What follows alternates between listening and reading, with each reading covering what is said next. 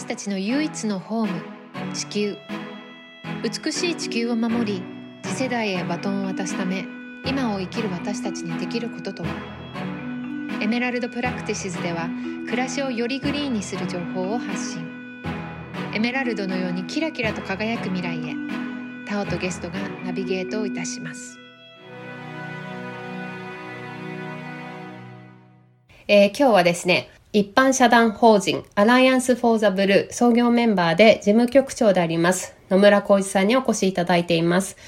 えー、野村さんは富士ゼロックス、富士フイルムホールディングスにて営業職を皮切りに広報宣伝部門、環境部門、CSR 部門、中国駐在、IR 部門と様々な職種を経験。2019年にサスティナビリティコンサルタントとして独立。現在 S キュービック株式会社の代表取締役であります。企業や社会、生活者の価値観や行動の変容への貢献を通じて、持続可能な社会、豊かな生態系サービスを次世代に引き継ぐ道筋の構築を目指していらっしゃいます。野村さん、よろしくお願いいたします。よろしくお願いします。私のポッドキャストのゲストはですね、結構皆さん会ったことない方が多いんですけど、野村さんと私は実際にお会いしたことがあるんですよね。はい、そうですね。はい。はい。なぜかというとですね、この野村さんがやってらっしゃいますそのアライアンス・フォー・ザ・ブルーさんからですね、えー、廃棄漁網を使った素材を使ってアップサイクルバッグを作るお話を私がこの間いただいてですね、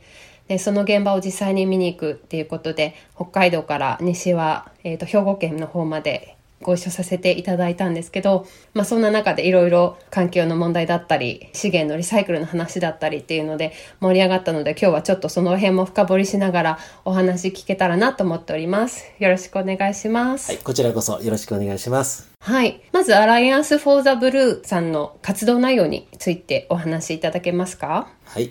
えっ、と、アライアンス・フォー・ザ・ブルーはですね、えー、まだ設立されて2年も経たない、1年半ほどのですね、えっ、と、団体なんですけれども、やっぱりあの、特にあの、日本はですね、海に恵まれた海洋国家なんですけれども、やっぱこの豊かな恵みを我々享受してるわけですけど、やっぱりなかなかその、将来に向かってですね、その、将来の子供たち含めて、えー、残していくというところが今難しくなってますと。まあ、そのあの代表的なものにあの海洋プラスチックゴミの汚染とかですね、そういったものがあるわけですけれども、やっぱりそういったものも解決を通じてですね、えー、いきたいと思っています。それでやることが大きくですね、4つ、えー、と決めておりまして、で一つはですね、やはりやっぱこういったその海洋プラスチックゴミ問題とか、えー、そういったものをしっかりとこう調査して伝えていくということ。そしてその内容をしっかり教育していくと。えー、教育啓発といいますかね、皆さんにやっぱり知っていただかないと、なかなか関心も高まらないので教育していくと。そして今力入れてますのはですね、まあ、そういったあの海洋プラスチックゴミとか様々なその問題になっているものをですね、えー、解決するためのそのソリューションですね。まあ、あの、わかりやすく言うと、海のですね、ゴミを、先ほど言いました海洋プラスチック廃棄物ですね、そういったものを使ってアップサイクルしてですね、それを多くの企業さんと一緒に協力してやると。まあ、それによってですね、えー、どんどんですね、廃棄物を減らしながら経済価値を生んでいくと。えー、そういうことをやるというものづくりですね。ものづくり、システムづくり、えー、そういったところを力入れておりまして。そしてあとまあもう一つはそういったものをしっかりとあの、コミュニケーション普及ですね。えー、プロモーションも含めてやって。多くの人がそういう海ゴミ対策とか、そういったものにですね、役立つ、えー、製品を使ってもらえるような、そういったあの、共通のマークを作ったりですね。えー、皆さんに広く知ってもらうために、あの、タオさんとご一緒したですね、いろんな雑誌さんとか、え、テレビ、え、そういったところに報道とか通じて、え、お伝えすると。まあ、そういうことをやっております。この大きな4つが一応軸でやっております。S キュービックっていう会社はどんな会社なんですか、はいはい。S キュービックという会社はですね、あの、私があの会社を辞めた、えー、辞めてですね、ちょうどこれも1年半前ですね、に、えっ、ー、と、設立したあの会社でして、あの、S キュービックの S はサステイナブルと、サステナビリティということで、やっぱりこうサステナビリティにしたいものをキュービックなんで6つですよね。6つということで、あの、1つはですね、えっ、ー、と、エコノミー、ソーシャル、そして、えっ、ー、と、エコシステムですね。はい。この3つをこう対象にしながら、あと、その、私としてやりたい、その、オーシャン、ランド、アンドプラネットというところで、6つのですね、えー、ものをサステナブルにしていきたいと。まあ、そういう活動に、あの、貢献したいということで作った会社です。で現在は、あの、企業さんの、まあ、今、SDGs とか ESG とか、まあ、あの、盛んに、どのように経営に組み込むかっていうところをやられているんですけれども、えー、そういったところのコンサルタントを中心に活動しながら、えー、やらせていただいているという形になっております。この野村さんの経歴見させていただいた時に、まあ、富士ゼロックスって大きな企業だと思うんですけど、そこからまあお仕事を始められて、環境問題に関心を持ったきっかけなどあったら教えていただけますか？はい。まずあの環境問題に一番興味を持ったのはですね、まあ、自分の子供がちょうどできた頃にですね、えー、地球の今の状態とかっていうこと、まあ、あの、企業広告、ちょうどその当時候補選でも言いまして、環境広告ですね。その当時から、あの、結構環境熱心な会社でですね、リサイクルとかもやり始めてたんですよね。それを広告しようという時に少し勉強したんです。そしたらやっぱり自分が思っている以上にですね、今の状態がひどいと。うん、それでやっぱり、ま、間違いなくこう、まあ、変な話ですけれども自分たちのそのできたばかりの子供とかそういった人たちは環境問題に苦しむことになるだろうとかっていうことが分かってですね、うん、それでまあ何とかしたいというふうにこう思ったんですけど何からしていいか分からなかったんですね。その時に、あの、外部のいろんな団体ですね、それこそ NGO さんとか、あの、そういったところとかに行って教えていただいて、やっぱりこの自然のこう生態系、生物多様性の豊かさっていうのが、どれだけ大切かとかですね。実際あのボルネオとか、えー、他のマレーシアの森林とかにもちょっと連れてっていただいたりとかしてそこで実感する中でですね、まあ、いつかこういった活動をやりたいというのはもうずっと思っていてですね、まあ、あと最初は企業活動を使ってどう貢献できるかっていうことをそれこそ CSR 部とか立ち上げながら考えててそしてその後ですね実際に、まあ、あの本当に富士ゼロックス富士フィルムっていい会社でですね、今でも大好きなんですけれどもやっぱりそこの中だけじゃなくてまあちょっともう一歩飛び出してですね、自分のできる範囲を一社じゃなくて、もっと大きな方々と一緒にやっていきたいと。いうところで、えっ、ー、と、独立して活動しているとあのいうところでございます。はい。そう、私と野村さんは旅の途中でいろんなね、お話をさせてもらって意気投合して、今日も。楽しかったですね。はい、楽しかったですね。いろんなお話できたらとは思うんですけども、はい。あの、尺もあるので、はい、えー、今回はですね、その私が携わらせていただいた廃棄漁も海ごみですよね。この現状について野村さんにお話を聞きたいなと思うんですけども、はい、そのまあアライアンス・フォー・ザ・ブルーさんでも取り組んでいらっしゃるこの日本の海ごみこれってどういった現状でどういったところに問題があるんでしょうか？あのやはり日本あのご存知の通り四方海に囲まれているので当然いろんなあのゴミがですね漂着したりとかあと逆にこう海に関わる産業とかっていうのも結構ありますので、まあ、そこで出てくる廃棄プラスチックとかっていうのがですねあのいろいろ問題になっています。海ゴミにはあの2種類ありましてあの、うんいわゆるこう陸から川通じて流れてくるですね、ゴミ。これまあよく言われてるのは、あの、レジ袋とかですね、あとそのペットボトルとかって言われてますけど、陸からこう出ていくもの。はい、それと、あとまあもう一つはその海の、まあ今日問題になってる漁網とか漁具とかですね、あの、そういったものが結構打ち上げられてるというその問題があります。まあ、それでその中でも、量を調べてみると、どこから手をつけるかって言った時にですね、どうしてもやっぱ海ゴミの方ですね、が、量がやっぱ多いっていうのが、いろんなあの環境省さんのデータとかからも分かってきましたので、えー、そういったところが、その、なぜ海に流れ出ちゃっているのかというところですね。うん、陸ゴミの方は今レジ袋も有料化されてですね、ペットボトルもわざわざ川に捨てたり海に捨てる人ってそう多くないんで、うん、どんどん減る傾向もしくはあの回収しやすいんで、陸ゴミなんでもともと、あの陸にあるゴミなんで、そういったリサイクル進んできたと。まあ、そういう中で我々やっぱり海ゴミがやっぱり出ていく、その理由とか中身ですね。そういったところをこう、まずあの調べて取り組むことにしました。うん、今そう回収しやすいってお話ありましたけど、うんうん、私がよく聞くのはマイクロプラスチックなんて呼ばれる、はい、ね、はい、ものがあると思うんですけど、まあ、繊維から出るものはマイクロファイバーと呼ばれていたりとかして、はい、そういうのはやっぱり日本の海にも流れてるって考えていいんでしょうか？ね、はい。もうあのかなりのものが流れ出ている。しかも我々のこう目で見えなかったり見えたとしても海に入っちゃうともうわからないということでまあ、そこはもう本当根本的にそのマイクロプラスチックの問題とかっていうのはですね欧州のようにフランスとかに洗濯機にフィルターつけるとかですね、うん、またそのファイバーになるとそのフィルターも通り抜けていくやつもいるとかですね、うん、それがやっぱりこう食物連鎖で体に入ってくるっていうすごく悪い問題はあります。ね、なんかお魚のお腹の中は本当にプラスチックだらけってよく言いますよね。そうですよね。だからそうなると、やはりその魚を食べる、まあ、鳥だったり、人間だとね、もし見つければ取って食べるってできるんですけど、他の鳥たちはもう、こう、まあできないのもありますけどね。まあでもうマイクロファイバーとかってもう見えないですよね、きっと。もうそうなると我々の体にこう排泄できなかったら蓄積しちゃうということで、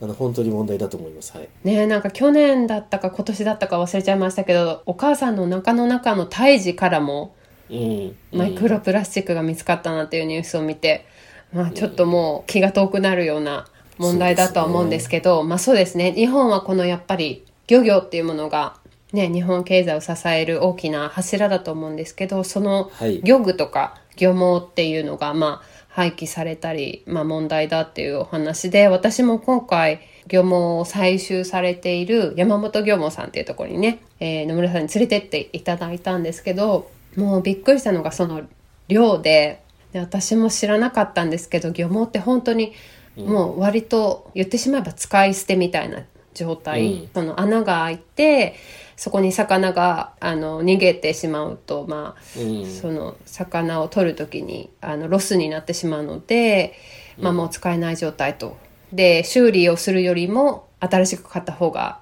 安いっていうような現状でどんどんどんどんその廃棄漁網が増えてしまってるっていうことなんですけど野村さんこれデータとかあります？そうですね。あの、まずあの、使い捨てというよりは1年か2年使うんですよ。あそうなんですね。ええ、あの、今回、あの、見ていただいた漁網も、だいたい2年ぐらい使われて戻ってくるものなんですね。はい、ええ、そういう意味では使い捨てではないんですけど、やっぱり昔は高かったんで修理して修理して修理して使ってたんですけど、今はその修理する方が高いっていう風なですね、状況になってきてると、あの、いうところがあります。だからこそ、まあ、帰ってくるんでリサイクルしなきゃって話なんですね。はい。それと、あの、今の日本のその漁網のその全体のその廃棄量っていうのは、今の日本の環境省とかのシステムじゃ取れないんですね。廃プラスチック全部ってなってるので。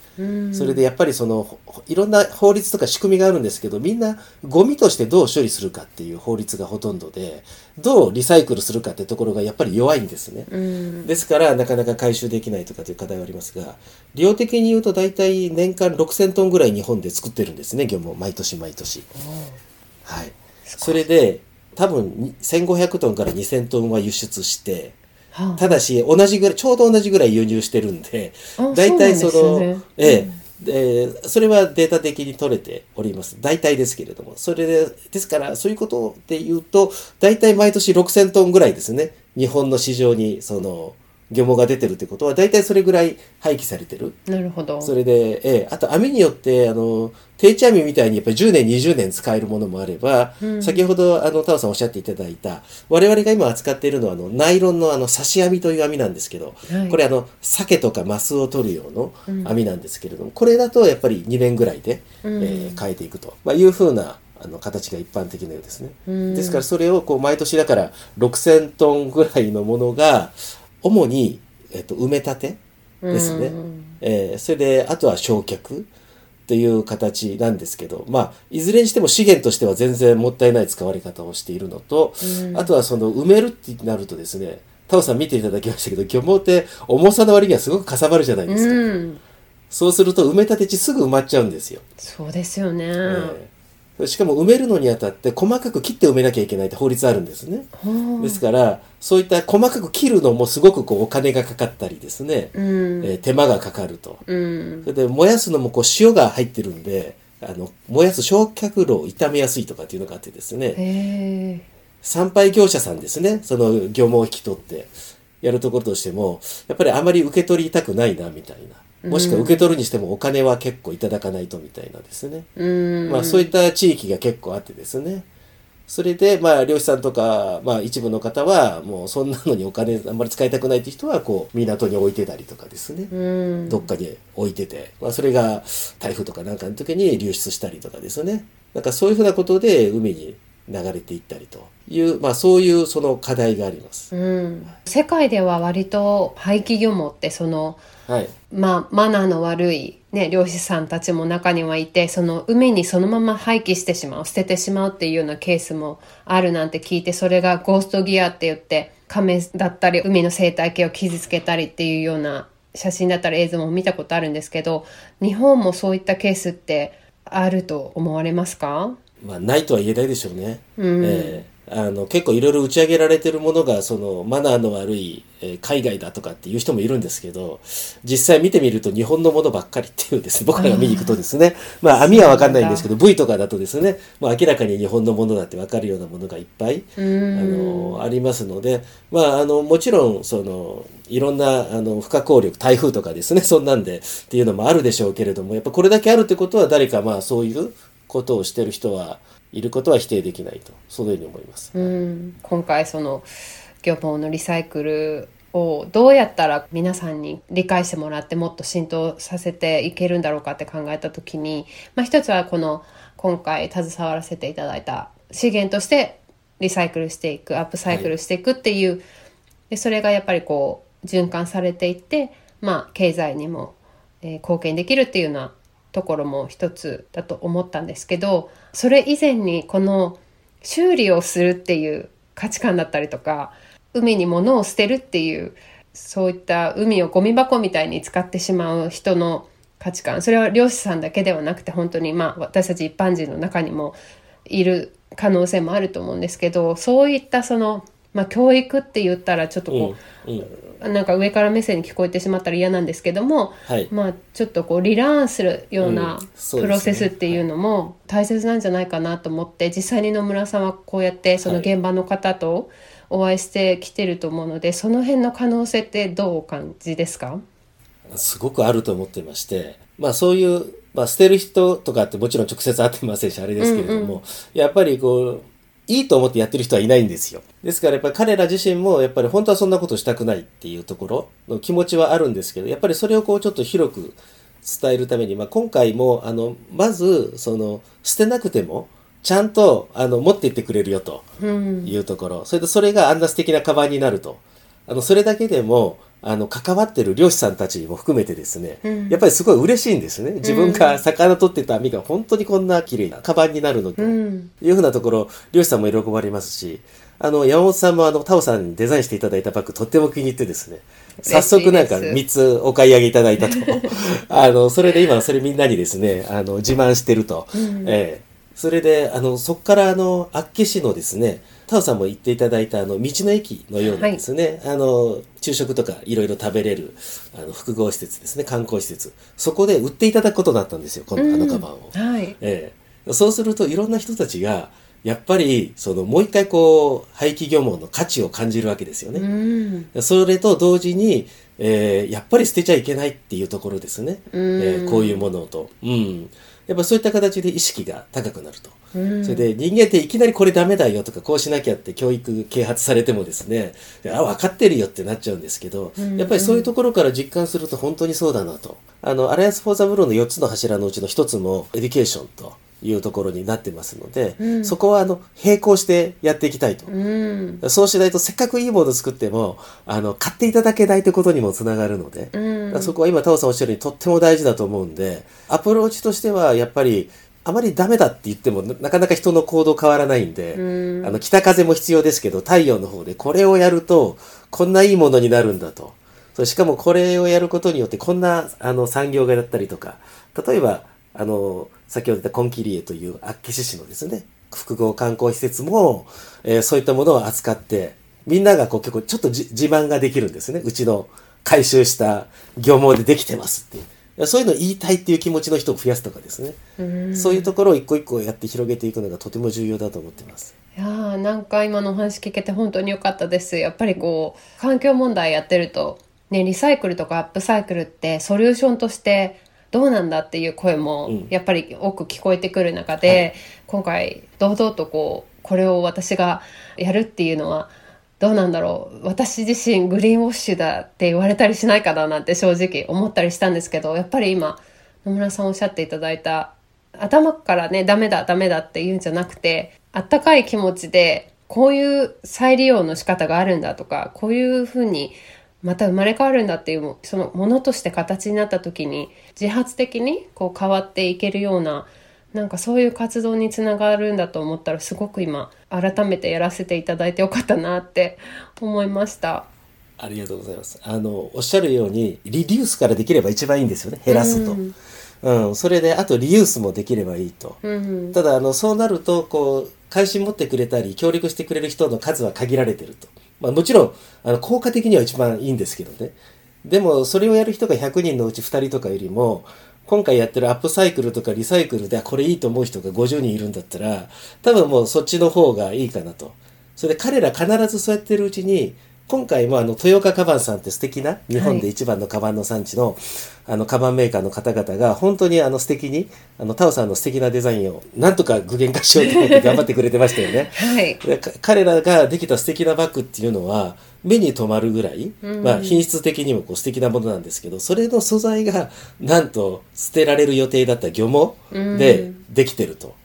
その段階ですでにあの資源の問題ですよね。今まで燃やされたり捨てられるとせっかくの資源がもう埋められたり燃やされてなくなっちゃうということなんですけど新しいバージンの素材使わなくていいんでその分、うん。資源的にも役立つと。しかもこの活動がこの活動は海に浮いてるゴーストギアを集めたものではないんですけれどもゴーストギアの可能性をなくす第一歩かなとうん。思っててですね。やっぱこうやってこう回るようになるとみんなあの漁師さんも含めてですね循環する輪を少しずつこう大きくしていくと、はい。それによってみんなの意識と利用される廃漁網の量、うんまあゆくゆくは廃漁網だけじゃなくて廃プラスチック全体ですねうん。ぎ漁網だけでやっても効率上がらないんで、はい廃プラスチック全体の循環を作っていくということが多分将来世代から見たら一番大きな価値かなっていうふううにん。なるほど。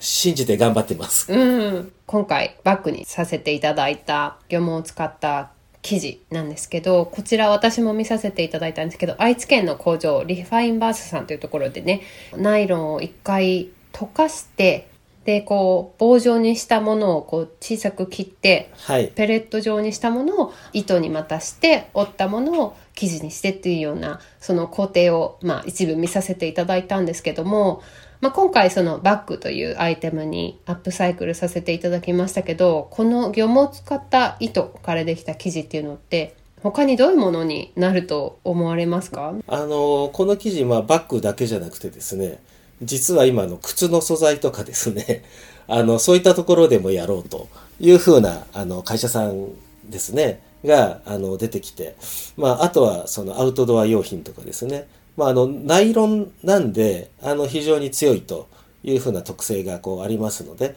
えーそういう意味ではそのいろんな、えー用途開発ですね今頑張ってるのは。あの、カバンはもう豊川カバンさん頑張っていただいてやっていただいたんですけど、はいまあ、あと他にもあの、カバン、バッグ関係でですね、こういう活動を広げたいという方もいらっしゃいますし、うんあとその、あステーショナリーですね。えっと、そういったところとかにもどんどん広がってきてですね、うん。えーやっぱりあの我々自身がこうお共通のマークですね、 Alliance for the Blue の、あの for the Blue っていうマーク、 Product for the Blue ってマーク作ったんですけど、そのマークがいろんな商品についていってですね、皆さんの周りにいっぱい広がっていくと、そういうのを今目指してます。これまあ私の携わらせていただいたアップサイクルバッグ2回目だったと思うんですけどこれどんなビジョンでこう今後こう大きくしていかれたいと思ってますか？このアップサイクルはい。でできるもの最大日本で利用はどのくらい見込めそうですかね？はい。あの、今もう、あの、量的拡大を目指してますと。それ量的拡大を目指すには、あの、布だけだとちょっとですね、実はあの、糸にするんで、使える量って意外と限られてるんですね。布ってそんなにたくさんプラスチック使わなくてもできちゃうので。あの、そういう意味では、あの、例えば、あの、プラスチックでできてる様々なものありますですよね。はいまあ、あの、スマホケースもそうだし、今あの、キーボードとかいろんなものがこう、どんプラスチックでできているものがあるんですけど、まあ、その中で、あの、ナイロン素材とかでできているものとかで、代替できるものを、その、作っていきたいと。うんそれをやるにあたって何が向いてるかとかですね。あとその、どうしてもあの、リサイクルならではの、やっぱり品質の安定性とかですね。うんえーあの、今までやはりその、本当原油から作ったバージンというのは、す素晴らしくて、品質は安定してますと、高品質でと。しかも調達も、まあ今のところですけど安定してますと。はいはい。そうすると結構そこに基準を置いちゃうとですね、リサイクル素材ってやっぱりこう問題がいくつかこう出てくるんですよね。はいそこを乗り越えてさらにその広げる用途はないかと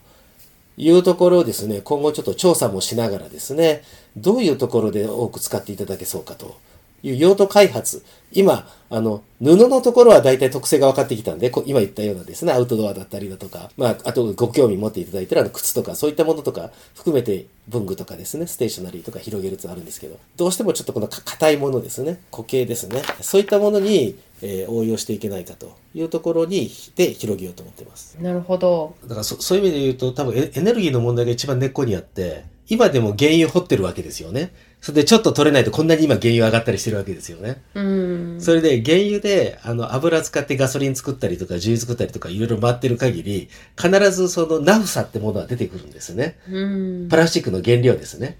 うん。そのナフサっていうのが出てくるからそれをうまく活用しよう。だからプラスチックなんで安いかって言ったら、メインのところは掘削費用とかなんか落ちてるので原油に、原油っていうかガソリンとかそっち側に落ちてるんですよ。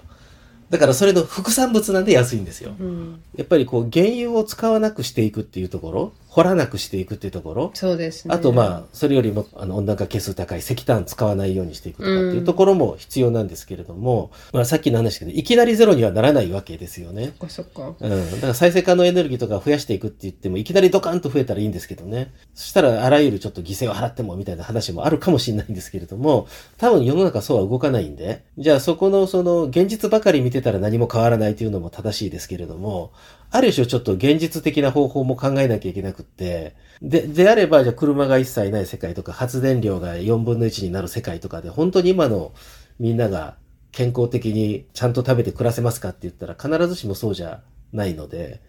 だからそこを、いかにトランスファーしていくかってことだと思うんですよね。はい。なるべく早く、効果的に。その時に環境で今やってるいろんな活動の一部がかえってトランスファーを遅らしちゃうようなものも実はあると思ってて、なるほど。えー、どういう形でやるとそのトランスファーが一番進むのかということを考えた時に、まあ、例えばリサイクルで言ってもいろんなやり方があるわけですよね。えー、それサーマルは悪だとかって言いますけど、サーマルリサイクルって、まあ熱利用ですね。うん。それも、いや、埋めるよりはいいかなっていう話。あ、でも温暖化に貢献するからダメだとか。まあ難しい話があるんですけど。まあ本当マテリアルリサイクルとケミカルリサイクル。それケミカルリサイクルでやると品質いいものにできるんで、ものづくり変わらないんですよ。マテリアルリサイクルとケミカルリサイクルの差、ちょっと教えていただいてもいいですか、はい、マテリアルリサイクルは基本的に、まあ、今回の漁網で言うと、集めてきた漁網をリファインバースターで見ていただきましたよね。一回熱をかけて溶かして、まあ、もちろん洗浄して、それであの、フィルターも見ていただきましたよね。細かい鉄の。あのフィルターとかを通してなるべく不純物を減らして、工業原料であるプラスチックペレットにしていくというリサイクル法ですね。その、はい特徴としてはま小さな工場でもできると、環境負荷そんなにかからずにできると。いうところがありますね。ですから結構日本でもいろんな場所でやろうと思ったらできるで。ケミカルリサイクルはあの結構大きなのプラントというですね、工場設備ですね。いろんなパイプがこう、重部にこうなってて、でっかい建物、工業地帯にあるような、ああいったものでやらなきゃいけないと。うん、それで非常にあの高温で、最終的な出口としてまあガス化するとか、あと実際のその石油、原油に変わるぐらいの品質のものに上げることができると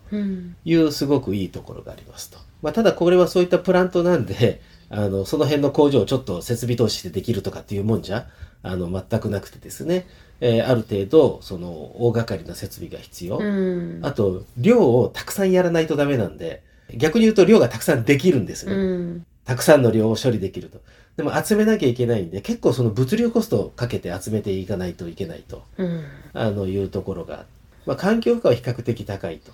ただ、量は結構こなせるというところ。あと、出てきた品質が変わらないと。原油と、バージンのものと、ほぼ変わらないもの。もうほぼ同じものができてくるというところで、その、マテリアルリサイクルとケミカルリサイクル一長一短があるわけですね。なるほど。ですから、それを、うん、どうやっていくか。それで、マテリアルリサイクルとかで、今回すごいなと思ったのは、意外とその中国、台湾企業が技術を持ってるんですよね。そういった、どちらかって言ったら、あの、リサイクルなんで、ちょっと不純物入ってるものから糸を作るとかですね。それなんでかって彼ら今まで原油が高くて買えなかったから、その分、まあ、今はもうダメですけど、世界中からハイプラスチック集めて、それをいろんなもので使ってたんですよね。はい。そうするとそういう技術が今上がってきてて、うんうん。それで本当の意味で将来見たときは、そっち側を高める方がいいんじゃないかなって僕は個人的に思ってて。なるほど。うん。だから地産地消でできるっていうところ。それになるときに結構ハードルになってるのが、その高い品質の壁ですよね。うん。あとは超安いコスト。うん。先ほどお話したように、やっぱり原油の、もともとは副産物的にできてきたものなんで、あの、非常にコストが安いと。うん。だから同じ布を作るでも、天然素材作ったものと比べて全然安いじゃないですか。はい。うん、それはやっぱりそういうからくりがあってですね。う。うんん。ですから、まあ、たくさん作ってたくさん捨てちゃったら、な、なんのこっちゃってなってくるわけですよね。うん意味がない。うんはい。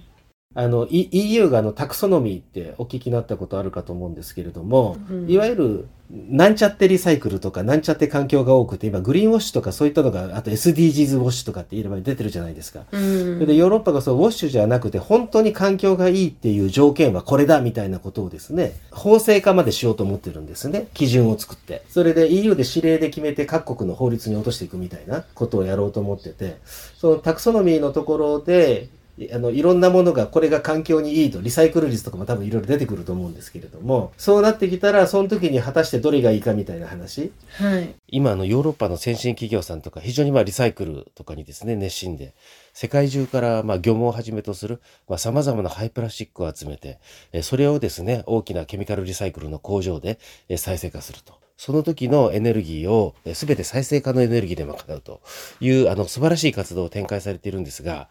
えこのやり方じゃなきゃダメだと、えマテリアルリサイクルとかそういうやり方は良くないとなってしまうとですね、これはこれでまた問題があるというふうに思っております。はい。そうなると、それだけのプラントを持ってる企業しかできないとか、それだけグローバル物流を抑えてないとできないとかって、そういう問題もあるんですよね。そうです、それで彼らはだから結構高い値段で布とかそういうものにして売っていくっていうビジネスモデルなんですけど。ちょっとそういった、あの、グローバルで決まるいろんな指令とか、あの、法令とか、そういったものとかっていうのも、はいあの、当然世の中を良くするためにいいものっていう表の顔と、産業競争力っていう二つのところで、EU もやってるところがあるんで、まあ、その辺ちょっと見ながら、そうなるとやっぱりこう、訴えるポイントとかね、本当に今僕らもやってるのは、マテリアルリサイクルとケミカルリサイクルどう組み合わそうかと。で、日本は幸いそういったプラントを、その作る力がある企業、技術と力がある企業はあるんですよね。今、今あんまりやってないだけで。で、高温を出さなきゃいけないんで、うん、だそういうことあるんですけどね。まあ、その辺とかもちょっといろいろ、僕らとしては今悩んでて、そうですね。どっちが環境に本当にいいのかとかっていうとね、あの、学者さんでも立場で違ったりするわけですよ。はい。うん、うん。いやでもそのおっしゃっていたヨーロッパの基準っていうものも、まあ、どういう見方をするかにもよるとは思うんですけど、そういうのが出てくると、はいやっぱり選びやすくはなってくるかなと思うので、はい。ね、なんかちょっとね注注視して、ええうん、いきたいなと思います。一方注意しなきゃいけないのは、自分たちが得意な領域だけしか使えないようなルールを作ってくるというね。あの、政確かに。政策的な狙いもあってですね。そうすると、うん。例えば、例えばですよ、あの、まあ、マテリアルリサイクル一切ダメとかはならないでしょうけれども、なんかそういう感じの方向に行っちゃうとですね、今各地でやってる人たちもうビジネスチャンスなくなっちゃうわけですから、ああなるほど。う、うんだからそうすると、いや、本当にどっちがいいの？みたいな。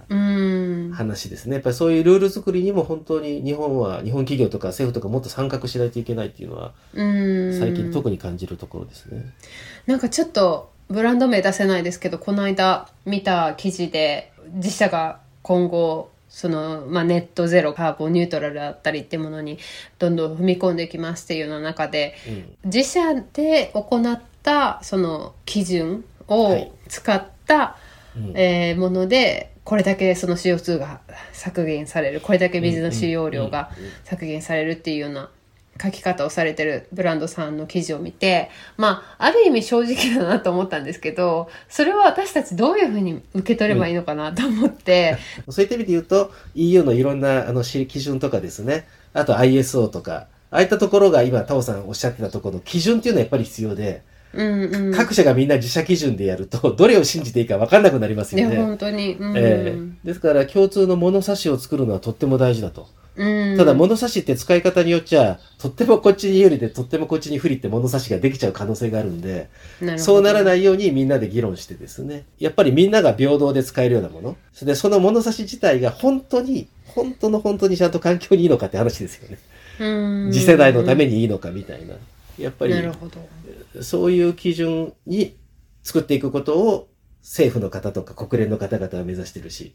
うん。うんただやっぱり技術分かってるの企業とかなんで、うん。ものづくりとかが。であと企業とかはやっぱりそういうところの中でどうやったらいいか。っ公正な競争ルールができるかと。多分そういう流れはあの EU タクソノミーはじめいろいろ始まってくると思うんで、まあすでにもう今あるのもあるんですけど、やっぱり僕らもその動向も見ながら、うん。どっちに舵切るのかなっていうのを判断していかないと、特に日本の企業ですね、そこアンテナ立てて、基準作るところからインボルブさせてもらって、やる必要が、やっぱりい今までの同じ基準でビジネスしてちゃダメだな。なるほど。今、コンサルとしてはそんな話してるんですよ。いやいや、そうですよね。だからもしこれを聞いてらっしゃる方の中で、うんね、うちの会社もやっぱりもうちょっとこうサステナビリティ力入れたいなとか思ったら、野村さんに S キュービックの方にご連絡したら いいですかね。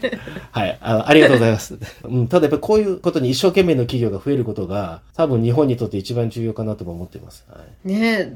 その私も今現在まあ洋服なんですけどものづくりをしている中で、そうですねリサイクルのマテリアルっていうのが、まあ、どんどんどんどん技術がね高まっていて需要も出てきて広がりを見せてるとは思うんですけどやっぱりこうバージン素材のものと比べた時のお値段の問題なんかもちょっとこう、はい。まだまだあってですね、やっぱりこう環境負荷を減らしたいからリサイクル素材を選びたいけどやっぱりこうお財布と相談した時にバージン素材の方が安いなんていうことが今の現状だと思うんですけどこれをどうやって変えていくことができるとお考えですか？今やっぱりチャレンジが2つあってですね。あの一つはやっぱり今なんでこんなにハイプラスチックが出ちゃってるかっていうとですねやっぱりこれまでやっぱり大量生産大量消費大量廃棄ってよく言いますけれども大量に作って大量にそのみんな使ってそれで大量に捨てると。いうこの生活習慣にやっぱり慣れ慣れきっちゃってるんですね特に先進国中心に。だからそこを変えるためにやっぱり2つ必要で1つは企業が変わらなきゃいけない。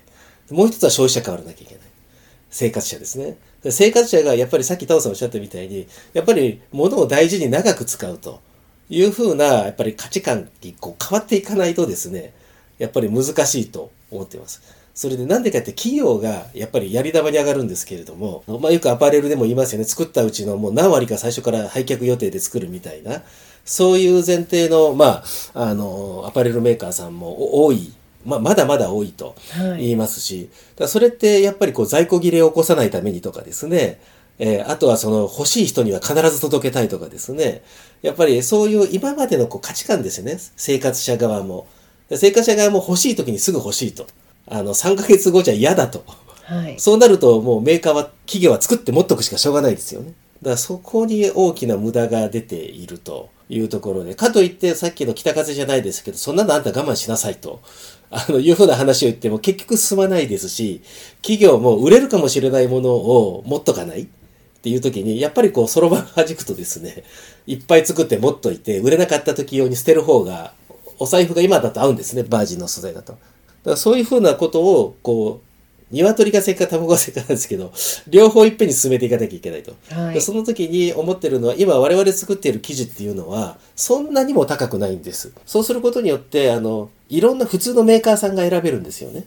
それで、多くのメーカーさんが選んでいただいて、発注量が多くなるとや安くなってくるんですよね。ものづくりのあれとして。逆に買ってくれる人がいないといくら作った人たちも、やっぱりリサイクルちょっと高いけどなんか、儲からないやってなってみんな引いちゃうんですよね。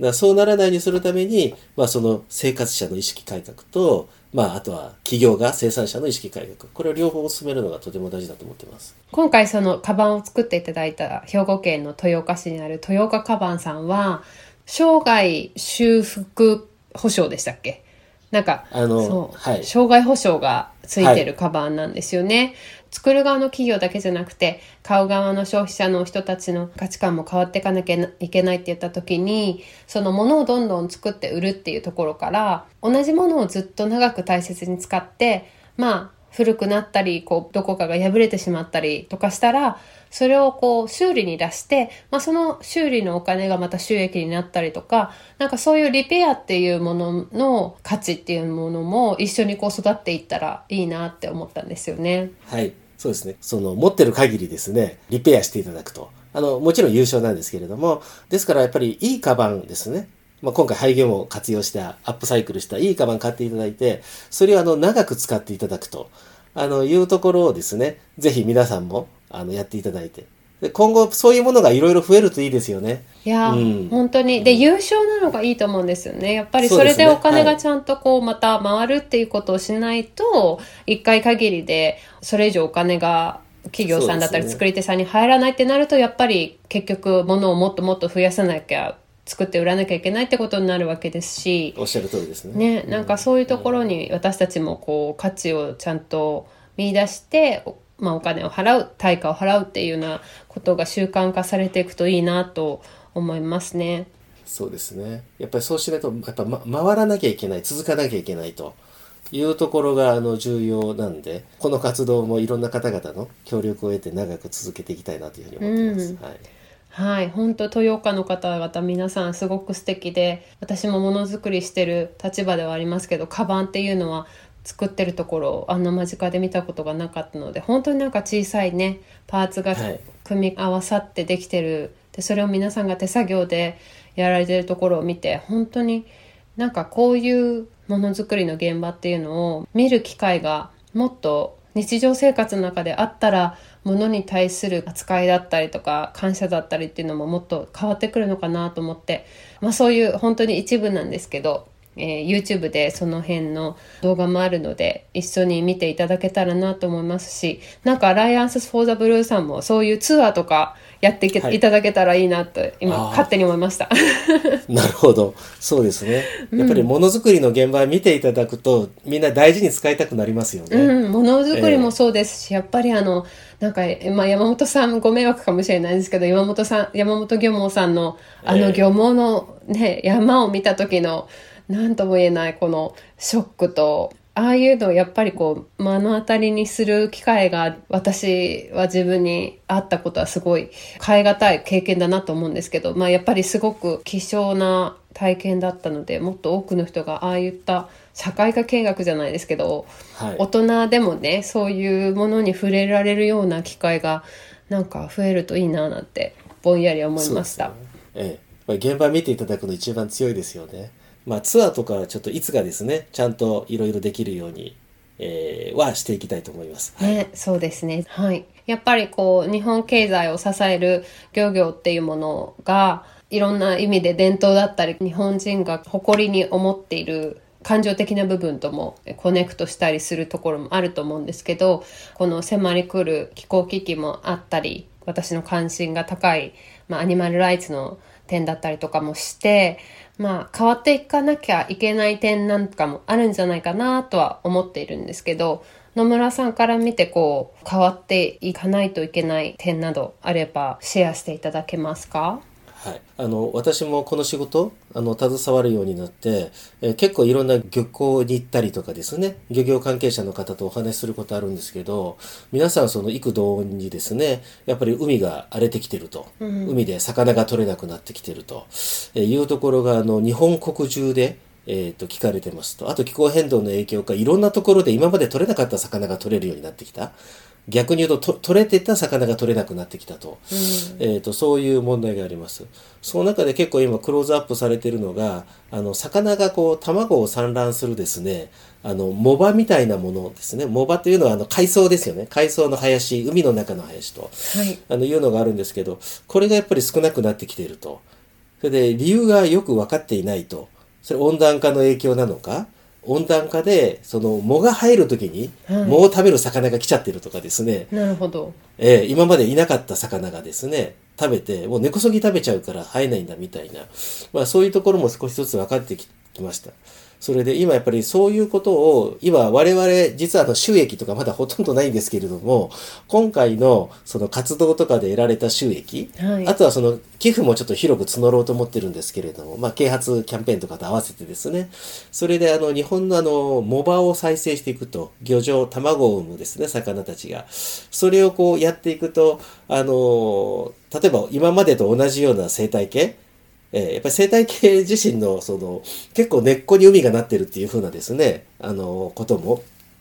今言われてきてますのでその藻場を再生するプロジェクトをですねあの我々としてもやっていきたいというふうに思ってます。それによってやっぱりちゃんと魚がですね今まで通りにやっていける。そしてまあその恩恵をですねあの今日本人もまああの世界の人たちもこう受けていけるようなですねあのそういったその環境づくりにまああの本当に一歩本当の一歩ですけれども貢献していきたいと思います。まあ、あともう一つこのモバっていうのは今ブルーカーボンっていう言葉はタオさんはご存知かと思うんですけれどもやっぱり森林よりも海の中の海藻の方が CO2 を吸収すると。あと CO2 も今どんどんこう海に吸収されてですね、えー、それが原因でですね、えー、海の環境が悪くなっているという話もありますので、まあもう一つはその CO2 の吸収源としてにもなるというところで、でこういう活動を広げていってみんなまあ少しでもこう環境問題とか海の問題ですね、えー、そういったもののその理解が進むような活動にまあ注力していきたいと思ってます。うん、そうですよね。今回のあの私がデザインさせていただいたアップサイクルバッグの収益の一部もそのこのモバの再生活動っていうんですかね、はい、はい、そういったところにアライアンス・フォー・ザ・ブルーさんを通して寄付される予定なのでもし、ね、はい、このエピソードを聞いて気になった方は L オンラインショップさんで、えー、購入が可能なので、はい、まあ、見ていただけたらなと思っています。あの、いや、今回タオさんと組ませていただいてですね、あとその雑誌のあの、晩餐館さんと一緒にですね、えー、こういった活動をやらせていただいて、雑誌も出て、あと素敵なビデオもありますので、あの、リスナーの皆さん、もしよろしければぜひですね、そちらのビデオも見ていただければと思います。一番嬉しいのは、今までこう我々がアプローチできなかったいろんな方々が、にこの活動を知っていただくことができたと。うん、そしてその中の何人かの方は、あの、バッグ、あの、タオさんのデザインのバッグ、本当素敵なんで、ぜひ見てください。そのバッグ見てですね、あの、買っていただいたりと。それで、そのバッグを元に、またいろんな方にですね、このバッグ知ってるってちょっと自慢してほしいんですよね。このバッグって実は、タオさんがデザインしたやつだよって、まあ、一つ目自慢できますと。あともう一つ、二つ目はですね、このバッグの素材って捨てられる予定だった漁網を回収してアップサイクルしたカバンだと。ここをぜひ自慢していただいて、うん、多分皆さんのご友人の中には、あの、アップサイクルって言葉もあんまり馴染まなかったりですね。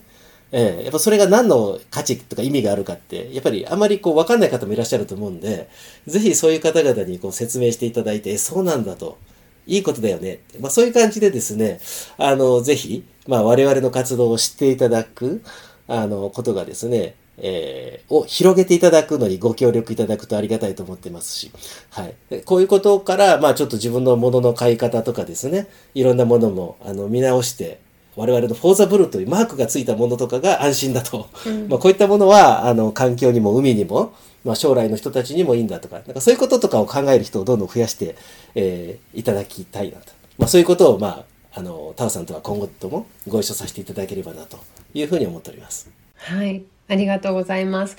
これからもご活動を応援しておりますので、ありがとうございます。はい、今日は Alliance for the Blue の野村光一さんにお越しいただきました。ありがとうございます。ありがとうございます。